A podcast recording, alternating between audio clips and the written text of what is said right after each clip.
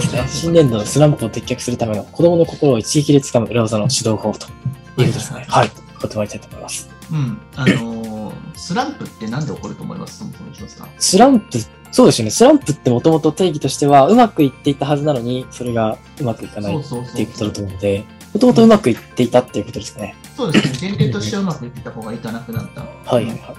ということは、その前提条件が塾じゃないところで、そのなんかうまくいってるってところの経験があったら、結構塾で下がってしまったことが原因わかんなくないですか、ああ、なるほど。そうですね。はい。まあ塾での成績が良くて下がってしまったんだったらわかるけれども、それ以外の学校でたまたま評価が高いとかで、はいは結構塾行ったら、あれ、私なんか成績取れないなっていう。ああ、結構よくありますね。そう、んそれとごちゃ混ぜになってるスランプの子も結構いたりするんですよね。ああ、まあ、学校で取れるっても、やっぱり塾で取れるとも限らないっていうのは普通ありますけどね。そうなんですよ。でもそこ、この当たり前を結構子供自身も知らなかった。確かに確かに保護者の方が知らないから、なんであなたこれ取れないのっていうふうになって、はいあなた優秀じゃなきゃいけないのみたいな、そういったなんかあのスネ夫のままみたいな感じになる可能性があるので、なるほど。なるほど。はい、そういうイメージじゃないですか、やっぱり、お受験ママってんで。だからそこを一緒にしないっていうことですね。それでなんかスランプっていうのは実は保護者の方が作り出してる、うん、ものかもしれないですよね。なるほど。その保護者の当たり前が実は本当ではないということですね。そう、だからその、お母さんたちはやっぱ数字を見てしまって、その元に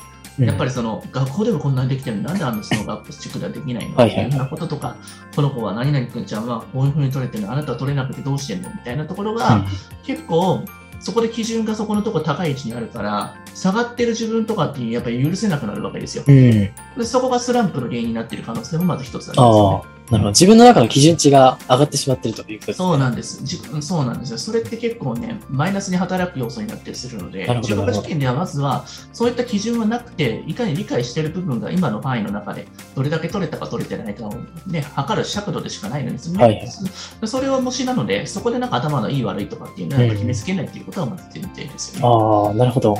はい。確かはい。じゃあ、ちょっと上の方に。から。見ていきましょうか。実際に行きましょうか。一つですねはい。それを脱却するためには、実際どういうふうな指導をしたらいいのかっていうことなんですけど、はい例えば、まあ、あのよくクイズ番組とかって今流行ってますよね。そうですね。クイズ王とかも結構注目されてでもあれって。流行ってるというよりかは、もう本当に普遍なんですよ。もうずっとやり続けてて、クイズ番組って年中あると思いませんか、テレビ番組。そうですね。。まあ、あの、いつの時代も確かにありますよね。それはなぜかわかりますかね、ええじゃあ、ちょっと答えの方をね、紐解いていきましょうか、そろそろ、ね。はいはいはい。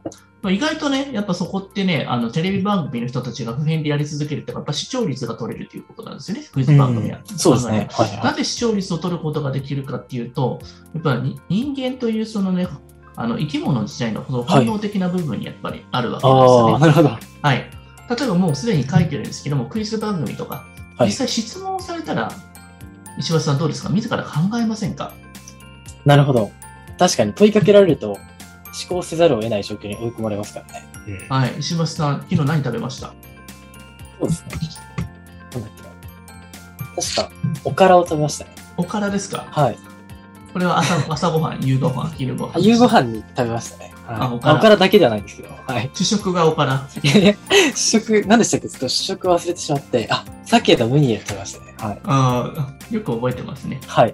うん。でもその記憶とかってさ、5日前の食事とかって覚えてます？石橋さん。名前はちょっと覚えてないですね、やはり。はい。ですよね。っていうことは人間はもともと忘れるために生きてるっていう、そういった風な素敵な脳みそを持ってるわけですよ。はいやっぱりそうですね都合のいいものを大体もね、どんどん残していきながら本当に嫌なものを忘れる。っていうことを意識的に入れていかないと抜けていくわけですよね。うん、そうですね。確かに。うん。そしてでも質問されたら自ら考えて今みたいに能動的に学習するっていうことを行いませんでした？あ、俺何かはい食ったかなみたいな、あの、記憶をたどると。必死になりましたね。そうですね。うんそう、しかもみんなライブ見てるし、俺やばい、おおから出てこれ、おからしか出なかったどうしようみたいな。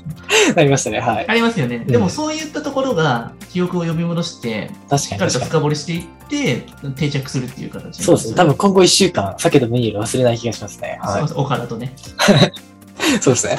はい。おからちょっと食べたくなりましたね。はい。これでなんだ、あの、これって実は、まあ、あの、それ極意として私たちの指導方法ってどうやってやってるのかっていうのは、教育者ではあるんだけれども、教えないという指導方法なんですよね、これは。うん。なるほど。そうなんですよ。これね、あのーまあちょっとなんか、素人じゃないですけれども、はいキャリアの浅い先生に陥りがちなこととして、なんかあの、うん、僕も若い時はね、結構わからなくて、がむしゃらになんか1から10までもう教えてしまって、はいここからここまでやってあげたんだから、君はここまでできるだろうみたいな感じでやってるんだけど、これはね、一番やっちゃいけない指導法なんですね。なるほど。確かに。うん自分が代わりにやっちゃってるということなんですね。そうなんですよ、うん結局そこで気持ちよくなっているのは先生だけでやって、親御さんも必死になんかね、そうやって説明して、うん保護者のため、あの子供のために、たくさんなんか解説予習シリーズをね、噛み砕いてやったけれども、頭が良くなってるお母さんだけど、そこで満足しちゃってるとか、確かに、そうですね。あの、手を抜いてるわけじゃないんだけど、はい。頑張りすぎても効果は変わらない。なので、相手に質問をさせて、思い出させたりとか、アウトプットさせるっていうような質問形態に指導を持っていけば、子供から自分で掴み取ろうという本能的な部分で、狩猟民族型の学習をするので、なるほど。追い込まれるわけですね、子供が。確かに。そうです、そうです。自分のない知恵を絞り出して、そこからなんとか答えを導き出さなきゃいけないっていう風な状態になりますね。例えば、小学校の時とかでも想像してください、お母さんとかでも。例えばクラスが40人ぐらいいた時に、その時に指名されるのが嫌で頭を隠したりとか、なんか下向いたりとかする記憶ないですか、過去に。ありますね。確かに。それをなんか、僕は当てたやつの次にもう一度パターンそういって当てたりとかするんですけど、あぐらかいてパッと書いてあったりするんですけど、そういう風な状況を作るということですよね。そして質問させて、そうそうなると、まあ、やらなきゃいけないなみたいな感じになるので、ははいい。それで、あとは前に僕は、まあ、学校教師やってた時とかは、本当に教壇に、えー書かしてあげて、証拠を持たせてみんな書いて、それを本番に書かせる指導っていうのをやってたので、ほぼほぼなんか机にあんまり座ってないような授業を展開してましたね、当時は。なるほど。うんだあ、参加。型っていうの能動的な授業そう、参加型なんですよ。結局、だからでも僕はすごい楽なんですけど、見てるだけなんで、でもすごい賑やかになって、勝手にみんな成績上がっていくみたいな、自分たちで考え出してっていう。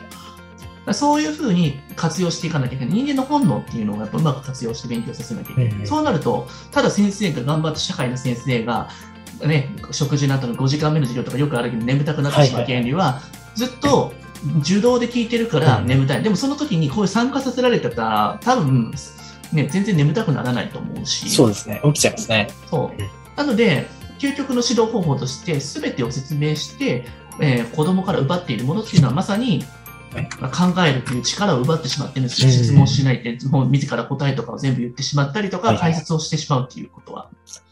それは恐ろしいですね。確かに。教える側は真剣にやってるんですけれども、そうなんですよ逆に奪ってしまってるそうなんですよ。そうなんですよ。でもそれって、まあ、あの、全出しをするからダメなんですよ。ちょい出しして、そこから考えさせて、ちょいちょい質問させていって、ここで引っかかってるんだなっていうところを僕ら感覚的に分かるように、それを言語化できるかっていうところを落とし込んでいく。そしてそこで言語化できなかったところだけをチェック入れていって、もう一度考えさせて飛ばせる。はいっていうやり方が一番いい。特に算数の問題とかでは旅人さんとかでも、もう本当に一発で理解できるものがなければ、ここまでの文章を区切って、ここまでは式に落とし込んで、ここを落とし込んで、それぞれの式に対して、どういうなあの意味なのかっていうことを説明を加えてあげて、横に書いてあげるんです、日本語で。うん、なるほど。でそういうことをやると、その式にはこういう言葉なんだ、そういう意味なんだっていうことをそれぞれね、なぞってあげたりするっていうことですね。だからそういった。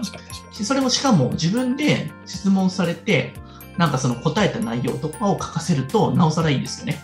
ああ、なるほど。ちゃんとこう言語的にアウトプットする。そう、本人があの、質問に対して答えられたことを今そこで書いてもらうっていうこともかなり効果的ではありますよね。うん、なるほど。確かに。うんやっぱり思考で、あれですね、口でアウトプットするのとまた文字で書くのとではかなり思考回路が違うので、そうです二重でアウトプットできるねまあ、あの、五感を使ってやった方が、やはり残りはいいでしょうね。うん。あとは、やる気がなくなっている原因が、はい。実は、先生とか親がね、本当にさっきも言って、あの、頭を使ってる時で子供が思考しなくなってしまうっていう、これが結構本末転倒な形になってこれ、る人いると思うんですよね。空回りですね。そうう。んだから保護者が子供のためにカリキュラムで予定を作ったりとか、いろんなね、教材を持ってきて、付箋があってやってるけれども、それって本来は、子供がやるべきことなんですよね、実はある程度のところは。はい。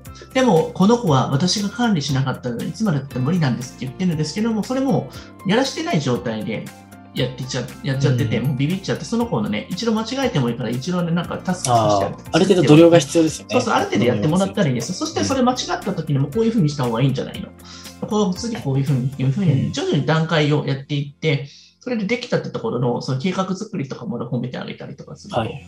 結構いいんじゃないかなと思います。計画作りができる時点で俺はもうすごいなと思いますけどね。こう普通アウトプットして最初はね、できなければだんだんね、毎日それが計画出せるようになってくる子もいますからね、現在。それすごいなと思いますよね、習慣にできていけば。そうですね。まあ、1ヶ月、2ヶ月経つと、だいぶ、やっぱり、ああ、もう全然変わってきますね。変わります、変わります。うん。今まで人生によって自分でもそんな翌日の計画なんて多分大人でも立ててないでしょ、世の中の子。うんそれが小学校のうちからそんなことができるようになったら、まあ、大人になったらすごい開花するでしょうね、そういう子はやっぱり。そうですね。やっぱり、サイクルを、PDCA のサイクルを何度も何度も回し続けるってことは本当大事ですよね。それを子供のうちからね、なんかあの、普段の生活の中に落とし込んでいけるっていうことはもうすごい力になるでしょうね。うんあとはもう間違っているものと正しいものとしてあるんですけれども、ここに、えー記載されてるんですけれども、えーと生徒とか、まあ、生徒っていうのが、まあ、あの生徒が先生の話を聞くものだって思い込んでいるものは、これはもうそもそもダメなんですよ。その先生側がさ。子供たちって指導する人たちが間違えてるノウハウとして、生徒というものは先生の話を聞くものなんだよっていう前提で 話してはいけないんですよ。これはね、無意識にマウント取ってるんです。その子のねそうですね。そう。尊ほとんどの先生がそう思っちゃってね。そうなんですよ。うん。これでもね、僕一番良くないと思ってるんですよね。正しい考え方としては、生徒とかっていうのは、もう親とか先生の話はそもそも聞かないものだっていう前提で考えたらどうでしょう？や。なるほど。そう前提条件が皆さん間違ってるんですよ。子供に対しての自己評価だったり、そうあるべきだっていうふうに勝手に思い込んでいますけど、大人ですらそんなもの聞かないんだから、そうね。子供なんてそんなのもっと聞くわけないじゃないですか確か。に。人の話を本当に聞いてくれる人なんそうて、そうなってそうですね。でもその前提があると、子供が関心を引くように、俺らが努力したらいいって話だけですよ。はいはい。そうですね。そっちに思考を向けるんですよ。うんだから責任が子供のせいにしてるっていうことなんですよね。じゃなくて、質問の出し方だったりとか、うまく誘導できてない大人に原因があるっていうふうにはい思ったらいいわけですよ。うんでも本来はそういう思考で指導をさせていかなきゃいけないんですよ、プロの先生っていうのは。そうですね。うん。はい、でうちはカフットを使った興味を引くようなクイズ形式で、さらに質問を投げかけるようなパターンでやってるから能動的にみんなハマっちゃって、うん狩猟本能型の勉強してますよね。そうですね。めちゃ。めちゃね、楽しんで、やっぱり自分で追っかけるものって超楽しいんだよ。ゲームとかでもさ、やらされてやる人ってあんまりいないと思うんですよ。そうですね。ゲームを苦痛として捉えてる子供は多分この世にほとんどいないんじゃないかなぐらいですうん、ね。でも本来勉強は実は能動的で楽しくて、本当になんかあの、ねうん、情報にも出て、でもそういったことを今まで塾というフィルターを通してきたりとか、はい学校の先生というフィルターを、怖い両親というフィルターを通してしまったせいで、本来楽しいものが、あの、楽しくないものっていう風な前提に変わっちゃってイメージが、刷り込みが入っちゃって。そうです。僕たちはそれをイメージを脱却させるために、本当に楽しいものなんで。でもこれってすごいゲームとまた違ったりするのは、やはりなんか深く内容を理解するために頭を使わなきゃいけない。そこにやっぱしんどさがあるんですよね。その頭に汗をかかなきゃいけないところですよね。でも、そのメリットも後ほどまた話していきますから、はいなぜそれをやれば、あの、本当に緑が多いものなのかっていう話もしていきます。うんあと最初、最終的な例えとしてですね、まあ、北風と太陽ってあると思うんですけど、はい北風のように押し付けるような指導方法はやはり良くないですよっていうことですね。太陽のような、えー本当に子供からやりたくて仕方のない状態を作ることが最適の指導方法なんですよっていうことなので、そういった環境づくりが一番大事っていうことですね。うん。なるほど。そう、まあ、やらざるを得ないじゃないけれども、やりたくなるような、そういう仕掛けとかっていうのが、事前にやっぱり未然に作らなきゃいけないっていうことですね。はい。大手の学習塾が楽しくなるような仕掛け作りっていうのは僕はうまくやってないような気がしたので、そこがポイントだと思って、まあ、エレンではそこのところをやったら、たくさんのお客様たちが喜んでいただいているっていう状態にはなってくれてますよね。確かに確かやっぱ遊び心が僕の自身にやっぱ動詞があるので、うんそこをやっぱりあの一緒にやりたいなっていうところがあって、勉強、中学受験をもう遊んでるかのように、娯楽のようにやっていくっていうのがテーマですよね、一つね。に。そうですね。やっぱり動機としてクラスの上下でこう上がって嬉しいとか、そういう競争心によるモチベーションとかもちろんあるとは思うんですけれども、うんもちろやはりこう、分かったことに対する喜びとか、はいあとはそうですね。そのどんどん進んでいく喜びとか、そういったものをあのうんうん提供できているかなというふうに思いますよね。そうなんですよね。はい。っていう形で、子供の指導方法っていうのは、実はもう本当に、あの、僕たちが興味関心を引くようなやり方をしていく。愛しはなんかやらせるっていうよりかは、僕たちがやってる姿、楽しそうなことをやってるところをまずは背中で見せてあげるとかっていうのもいい指導方法なんじゃないかなと思いますよね。質問後投げかけるってことですね。普段から。うん。基本なんか与えた方が楽なんですよ。質問を投げて待つっていう行為って非常にね難しいんですよそうで。すね。イライラするんですよ。でもそれが待てる先生がやはりプロなのかなと思ってですね。うん。待つのはね、すごくね、難しいテクニックですよ。我慢が必要ですし、そうですね。喉から手が出るぐらいまでうって言いたくなるんだけど、それをこらえて、本当にヒントを出して、ヒントを出して、最終的に解かせてあげなきゃいけないです、相手に、子供に手柄はちゃんと子供に持たせてあげる。その手柄で花を落としてあげないと、もうその喜びだけに彼らは、まあ、一日生きてるみたいなもんですから。そうですね。はい。っていう感じですよね。はい。次行きましょうかね。はい。はいここまあ、そうですね。ここまででなんか質問とかってございますか？ですね。あ、はいコメント、あの、いただいてます。あ、ちょうど、あの、答え、その募集したときに、正解したときの嬉しさとか、人には知識欲があるからとか、そういった回答もいただいてましたね、先ほど。うんうんうんうん。はい、うんクイズ番組のことで。はい。うんそうですね。質問については特に今のところは、はい、お願いしてないみたいですね。そうなんですね。知識欲はあるんですけどね。はいうん。でもその知識に対して自分が興味関心を抱くかってところがすごく重要になるかなと思いますよね。その知識に植えさせるっていうのもすごく大事かなと思いますよね。最初から与えてしまうのではなくて。そう、だから全てを与えてしまうんじゃなくて、本当に次のコマーシャルとか翌週にまでっていう風になって知りたくなるじゃないですか、人って。そうですね。うんうんうん僕、まあ、次週やるときにはちょっと特別な何かをしようかなと思います。あ、なるほど。って言われたらやっぱ見ちゃいます。ああ、そういうことですね。はいはい。確かに、そうですね。はい。予告ってすごく惹かれますよね、基本的に。はい